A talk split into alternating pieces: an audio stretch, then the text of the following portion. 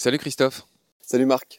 Je suis ravi de te retrouver. Tu fais craquer le bois. On va faire parler la poudre et craquer le bois avec toi dans cette euh, deuxième émission, ce deuxième épisode. J'aimerais euh, donner quelques infos de base sur les plantes avant qu'on commence à parler des familles de plantes. Si on a le temps aujourd'hui, on, parlera des astéracées. Je voudrais commencer par dire que il y a évidemment différents euh, groupes de plantes. Elles sont classées. On va en dire un mot avec toi. Pour faire simple et clair, le groupe de plantes le plus connu, qui a presque conquis toute la planète, c'est 90% des plantes, c'est ce qu'on appelle des angiospermes. Cher Christophe, est-ce que tu peux m'expliquer ce qu'est un angiosperme? Oui, les angiospermes sont des plantes à fleurs qui ont les organes reproducteurs, donc organes mâles, organes femelles, étamines, pistils, si ça vous dit quelque chose, Oui. et qui vont avoir des fruits. Autrement dit, un fruit, c'est euh, vient d'un ovaire contenant un ou plusieurs ovules qui va maturer et qui va devenir un fruit. Donc, un fruit est un ovaire mature. Donc typiquement dans une pêche, le noyau de la pêche c'est la graine, et autour, est-ce que c'est ce qu'on appelle l'albumène? Non, c'est un peu plus compliqué parce que la pêche va avoir la graine à l'intérieur du noyau. Oui, l'amande. Ah oui, donc stricto sensu, euh, le noyau contient la graine, C'est dans, ça. dans cet exemple-là. C'est ça. Bon, il y, a- il y a beaucoup de... C'est complexe les fruits, ça pourrait faire un épisode Oui. intéressant d'ailleurs. Oui, et on l'a évoqué avec Ludivine la dernière fois, on a parlé des différents akènes indéhiscents, mais on va pas dire trop de gros mots là, on, on va rentrer, euh, on va faire ce qu'on appelle en journalisme un entonnoir inversé, on va aller du général au particulier. Donc j'en reviens aux angiospermes, 90% de la biodiversité végétale, euh, 386 000 espèces, presque 400 000 espèces recensées euh, à l'heure où on parle, et on découvre 2000 espèces de plantes par an nouvelles. Les gens ont peut-être l'impression que, bah oui, bien sûr, il n'y a que des plantes à fleurs et à fruits, mais c'est pas le cas. Il y a beaucoup de plantes qui n'ont ni graines ni fleurs. C'est le cas par exemple des fougères, qu'on appelle les ptéridophytes, et qui produisent des spores. Tu peux me dire comme ça en une ou deux phrases, c'est quoi une spore par rapport à une graine? Oui, en fait, les spores vont ensuite donner un autre petit, voilà, on appelle ça des protales, qui ensuite vont permettre la reproduction. Donc ça passe par l'intermédiaire des spores qui vont se rencontrer, on va dire mâle-femelle, donner un petit protal qui ensuite, lui, va donner les futurs, les futurs individus. Donc c'est une sorte de poussière euh, très fine qui se trouve sous les, sous Sous les, les feuilles, fougères. on va dire, Ouais, sous le- les frondes des fougères. Ouais. Mais c'est le cas aussi pour C'est beau, hein, c'est des petits ronds, on dirait Ouais. des petits gâteaux chinois là, qui sont collés mais tout petits petits. amas de- qui fabriquent les spores. Et c'est le cas aussi pour les mousses, pour les prêles, et chez les champignons d'ailleurs, qui ne sont pas des plantes. Certes, donc les ptéridophytes, il y a aussi les prêles dedans, tu l'as dit. Ça s'appelle les sporanges, ces petits organes qui produisent les fameux spores. Donc on ne fait pas une émission là-dessus, c'est juste pour dire que voilà, tout n'est pas angiosperme dans le monde végétal, hein, même si c'est la majorité du genre. Il y a 13 000 espèces de ptéridophytes, donc les prêles, les fougères. Puis il y a 20 000 espèces de bryophytes, donc ça c'est tout ce qui est mousse. hein. Et chez les mousses, les feuilles ne sont pas vascularisées. Qu'est-ce que ça veut dire? Ça veut dire qu'il ne va pas y avoir de sève qui circule euh, de bas en haut, euh, Dans ce qu'on appelle les nervures. Ouais, dans ce qu'on appelle les, les- les canaux, j'ai oublié le terme exact, hein, dans lesquels circule la sève. Ça va plutôt prendre l'humidité ambiante. D'ailleurs, ça leur permet de bien résister, euh, de bien résister à la sécheresse aussi. Voilà. Donc euh, C'est la- les fougères hein, qui vont commencer à faire les, La botanique est un domaine euh, infini et, et complexe. On- juste, je voudrais juste donner quelques repères. Donc, il y a différents groupes de plantes toujours qui, qui s'opposent. Il y a par exemple, là, on vient de parler de talophytes. Donc, ce sont des plantes qui ont des thalles euh, indifférenciés. Ce sont les plantes les plus primitives. Et puis, il y a ce qu'on appelle les spermatophytes, donc les plantes à graines. Et dans les spermatophytes, il y a deux grands groupes très connus. Il y a les angiospermes, j'arrête pas d'en parler, qui vient du grec angio, qui veut dire vase, réceptacle. Et sperme, ça veut dire la graine. Donc, ça veut dire que la graine des angiospermes est située dans un ovaire, dans un réceptacle, dans un vase. C'est ça l'étymologie. Et s'opposent aux angiospermes les gymnospermes. Est-ce que tu peux me dire ce que sont les gymnospermes? Dans le règne végétal, il y a les plantes à fleurs, les plantes sans fleurs. Dans les plantes sans fleurs, on a dit qu'il y avait les mousses, les fougères, les prêles, il y a aussi les, les lycopodes. Et dans les plantes à fleurs, C'est quoi les lycopodes? Lycopodes, des, ça ressemble à des mousses un peu. D'accord. Lycopode, pied de loup, hein, je précise l'étymologie. Et dans les plantes à fleurs, il va y avoir les plantes à fleurs à fruits et les plantes à fleurs sans fruits. Donc dans les plantes à fleurs à fruits, c'est les angiospermes. Et les plantes à fleurs sans fruits, ça va être les gymnospermes. Les gymnospermes, donc ça vient de gymnos euh, nu et sperma semence, graine. Qu'on retrouve dans gymnastique. Hein, à l'époque, les athlètes faisaient la gymnastique nue. Pardon, continue. Et donc euh, les gymnospermes, ne vont pas avoir la graine dans un ovaire, donc la graine va être nue. Donc typiquement, on va casser le suspense, les gymnospermes, ce sont les conifères. Principalement les conifères, le ginkgo et, les cycas. Ouais. Mais principalement les conifères, et il y a environ 1000 euh, espèces de conifères euh, dans le monde. Beaucoup moins. Elles sont aussi beaucoup plus anciennes que les angiospermes, les gymnospermes. Elles sont plus, je ne vais pas dire primitives, mais en tout cas, euh, elles sont plus anciennes dans le temps. On en a parlé dans Nomen avec mon acolyte Pierre Avenas, que je salue, quand on a parlé du pain. Donc je renvoie les auditeurs que ça intéresse au numéro sur le pain de Nomen. Tu voulais préciser quelque chose? Et donc oui, les gymnospermes ont quand même, euh, finalement, protègent quand même les cônes, hein, les euh, conifères, ça vient de cônes. Donc les cônes mâles et les cônes femelles. Donc le cône mâle, c'est ceux qui, c'est les petits cônes, généralement ils sont plus petits, qui vont fabriquer le pollen, souvent au printemps. Toute cette poudre qui peut se dégager des conifères. Et les cônes femelles, bah, c'est ce qui va petit à petit, hein. souvent ça met plusieurs années à développer un cône à maturité qui va avoir ses graines aussi à maturité. Mais quand c'est jeune, finalement, les cônes sont un peu resserrés et font un peu office d'ovaire de protection finalement de l'ovule qui prend son temps pour maturer, avec les écailles qui finalement vont, une fois fécondées, vont se refermer sur l'ovule et protéger la graine pour qu'elle puisse arriver à maturité tranquillement. Donc les fameuses pommes de pin, hein, et on avait vu aussi avec Pierre dans Nomen que en fait le mot cône lui-même signifie pomme de pin. C'est-à-dire que les Grecs, enfin, ce, mot cône qu'on croirait géométrique et tout, en fait, vient de la pomme de pin. C'est dire l'importance qu'avait euh, ben, ce, j'allais dire ce fruit. On vient de voir avec toi que c'est pas un fruit, mais cet organe reproducteur, on va dire, des conifères pour les Grecs. Christophe, je voudrais enchaîner sur le fait que les angiospermes sont monophylétiques, hein, comme on dit en biologie. Ça veut dire qu'elles viennent toutes d'une même espèce souche. Ça, c'est important. Et je voulais aussi dire une expression très connue en botanique c'est celle de Darwin qui a qualifié ce succès des angiospermes d'abominable mystère. Darwin, on le sait peu, était passionné de plantes, il était notamment passionné d'orchidées. C'est pas que l'auteur de l'origine des espèces, hein, Darwin, et ce mystère des angiospermes, du succès des angiospermes, l'a fasciné toute sa vie. Christophe, tu as tenu à dire un mot sur euh, la, comment dire, les divisions en différents groupes des plantes et peut-être le premier dont je voudrais que tu me parles, c'est cette subdivision des angiospermes en monocotylédones et en dicotylédones. Qu'est-ce que ça veut dire, mono et dicote? Bon, déjà, pour les, les, auditeurs et les auditrices, ça, paraît, ça peut paraître un peu compliqué, mais ça l'est pas tant que ça. Et nous, au chemin de la nature, on aime beaucoup transmettre la connaissance en partant de cette classification pour ensuite y mettre aussi des informations type usage. Et sur des groupes, on peut avoir des généralités d'usage. Et ça, c'est intéressant. En plus de caractères d'identification visibles à l'œil nu, voilà, une fougère, on a dit que sous les frondes, donc les feuilles des fougères, on appelle ça des frondes, il y avait ces petits amas de sporanges, qui fabriquent les spores. Voilà, c'est un des caractères. Mais voilà, chaque groupe va avoir des caractères visuels en commun, mais aussi des usages en commun. Donc, par exemple, voilà, si on apprend qu'il y a les fougères, hein, les ptéridophytes, on peut ouvrir ce petit tiroir de connaissances des fougères et se dire, ok, qu'est-ce que je connais sur les fougères? Tiens, la fougère aigle, les jeunes crosses, enfin bref, la petite fougère réglisse, et y mettre un petit peu les, les connaissances qu'on a liées aux usages. Et je trouve que c'est une façon à la fois d'apprendre et de transmettre qui permet de, mieux retenir. Alors donne-nous les grandes lignes de cette... Donc euh, tu m'as demandé de parler aussi des monocotylédones et dicotylédones. Donc là on retourne dans notre tiroir des plantes à fleurs, à fruits, et ça va être des sous-tiroirs. Donc dans les plantes à fleurs, à fruits, donc les angiospermes, il va y avoir les monocotylédones et les dicotylédones.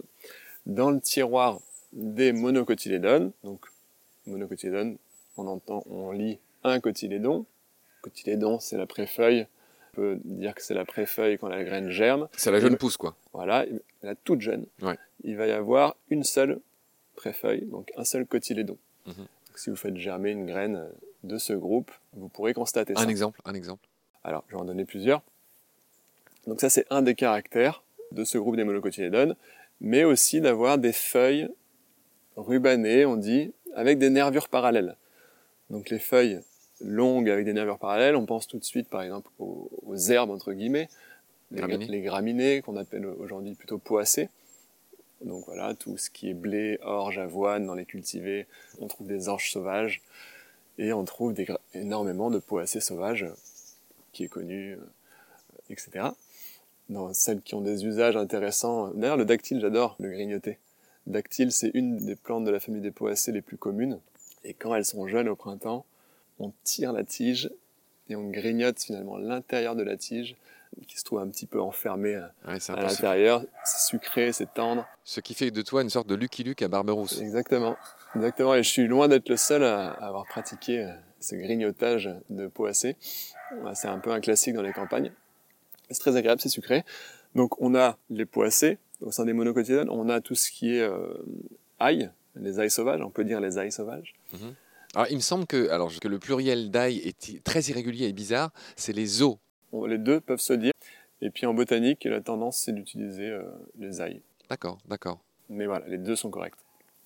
Donc euh, on a les ailles sauvages, comme l'ail des ours, qui est bien connu, mais aussi euh, d'autres qui ressemblent à de la ciboulette.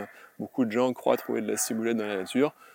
C'est possible, mais c'est pas l'espèce qu'on retrouve le plus. Les espèces qui ressemblent à de la ciboulette dans la nature, ça va plutôt être l'ail des vignes ou l'ail maraîcher. C'est les plus communes qu'on trouve le plus. Ça sent la ciboulette, ça a le parfum de la ciboulette. Je rappelle que là, tu es dans le fameux tiroir monocotylédone. Monocotylédone, toujours. Donc les ailles, on a l'iris. Ah, l'iris, c'est beau les iris. De Van Gogh On a les massettes, on a les carex.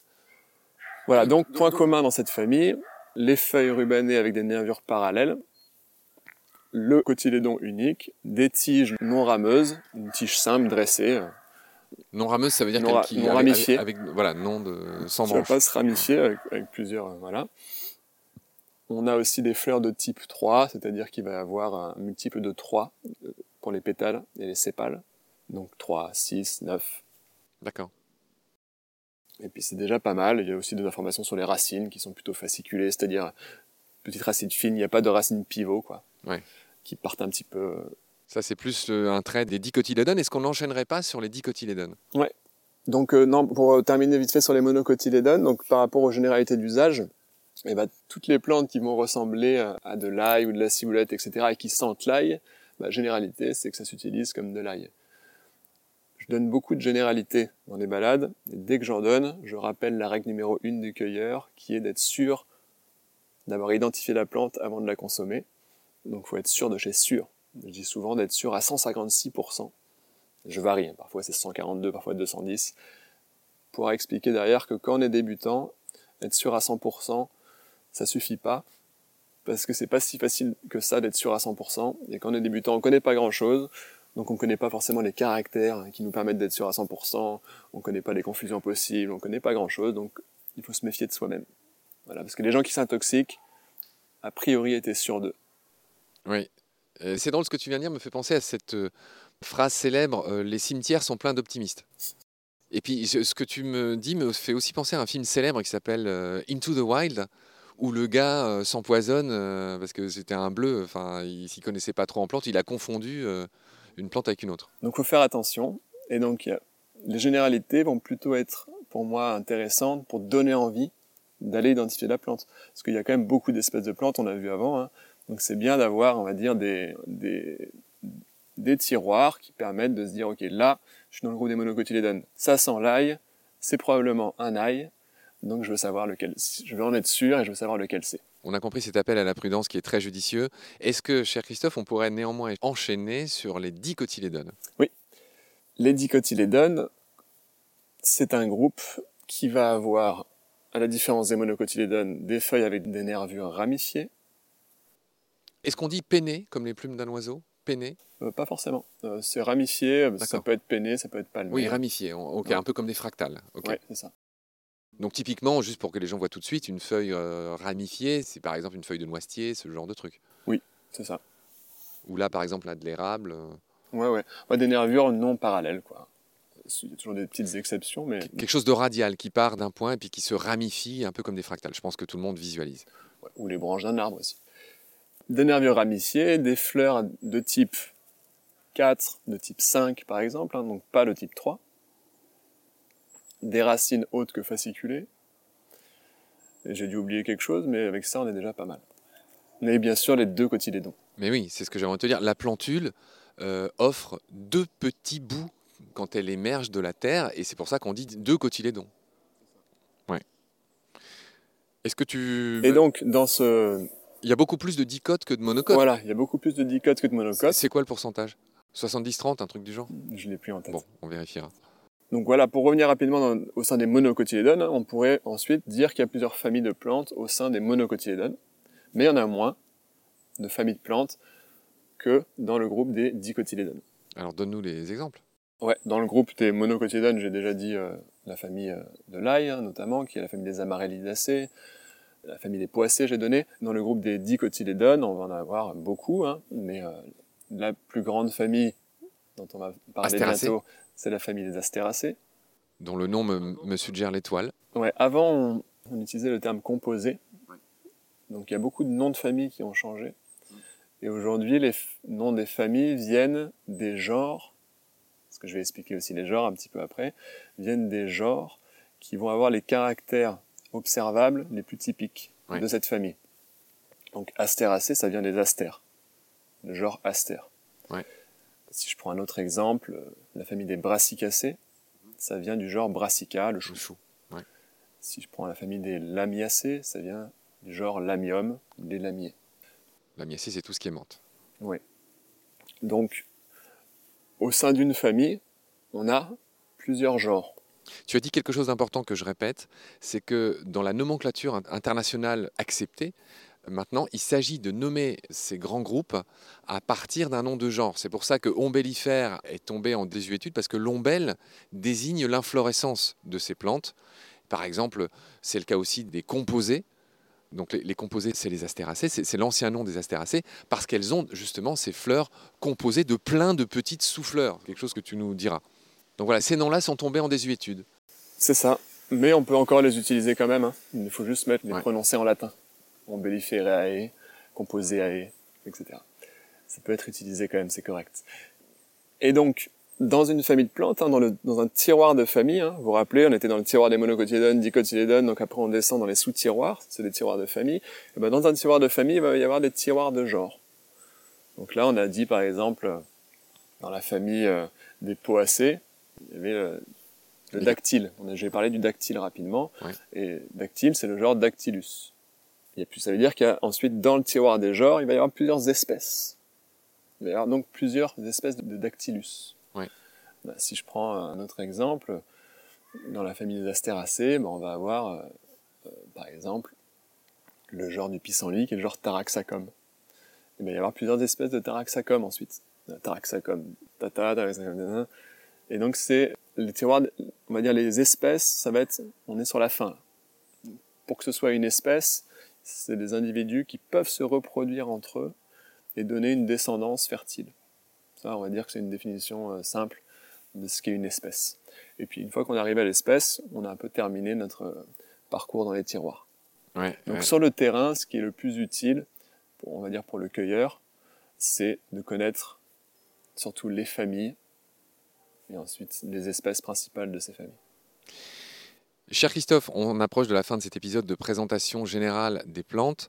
Je voulais aussi dire que 70% des angiospermes sont hermaphrodites. Explique-moi ce que ça veut dire. Alors hermaphrodite, ça veut dire qu'au sein d'une fleur, il va y avoir organe mâle et organe femelle.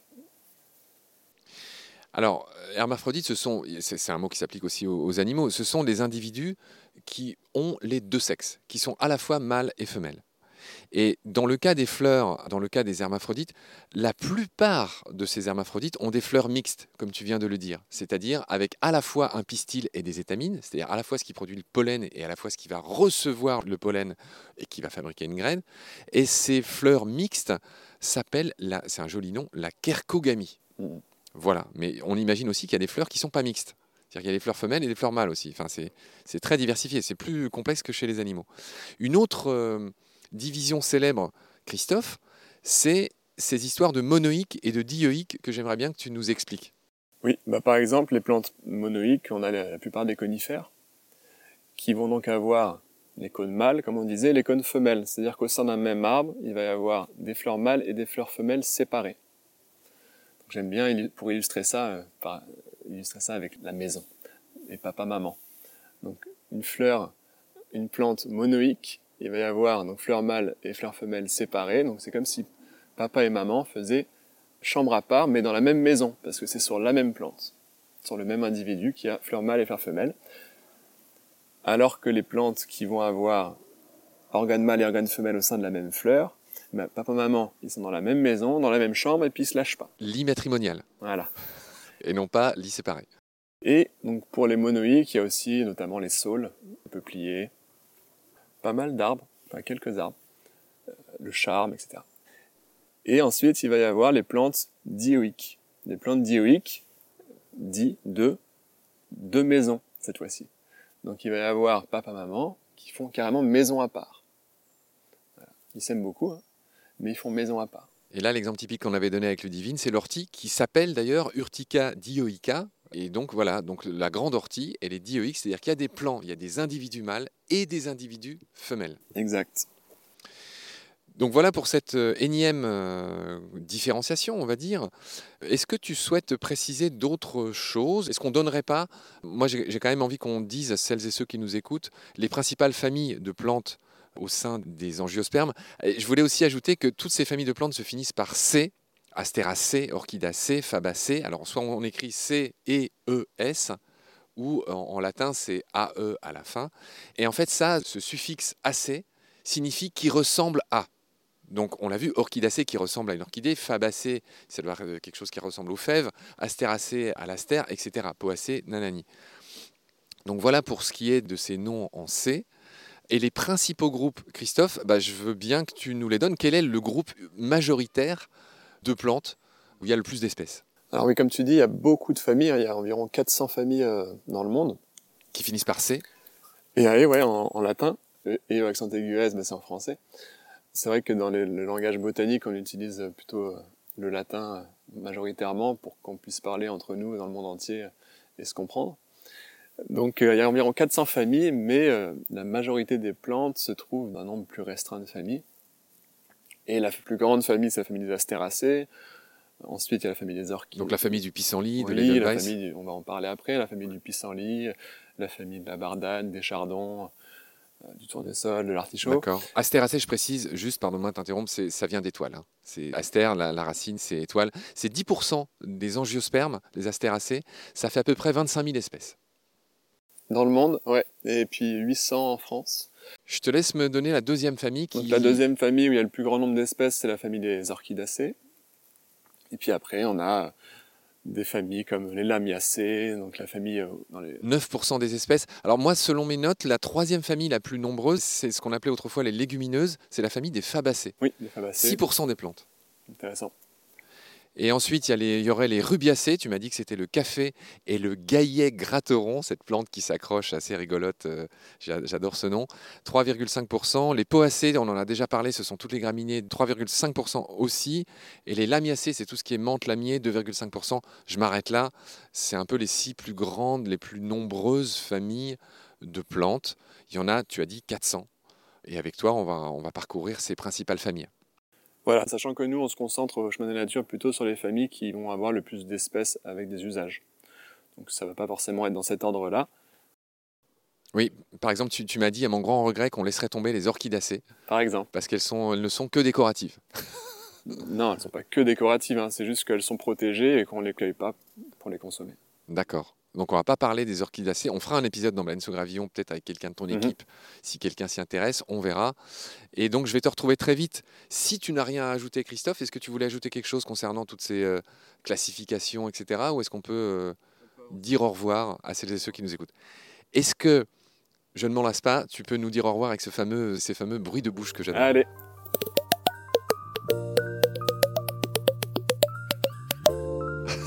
Extraordinaire. Salut Christophe, à la prochaine. À la prochaine.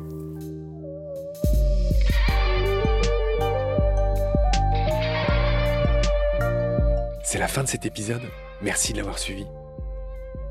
Pour continuer, nous avons besoin de votre soutien. Et vous pouvez nous aider simplement, en quelques clics et gratuitement.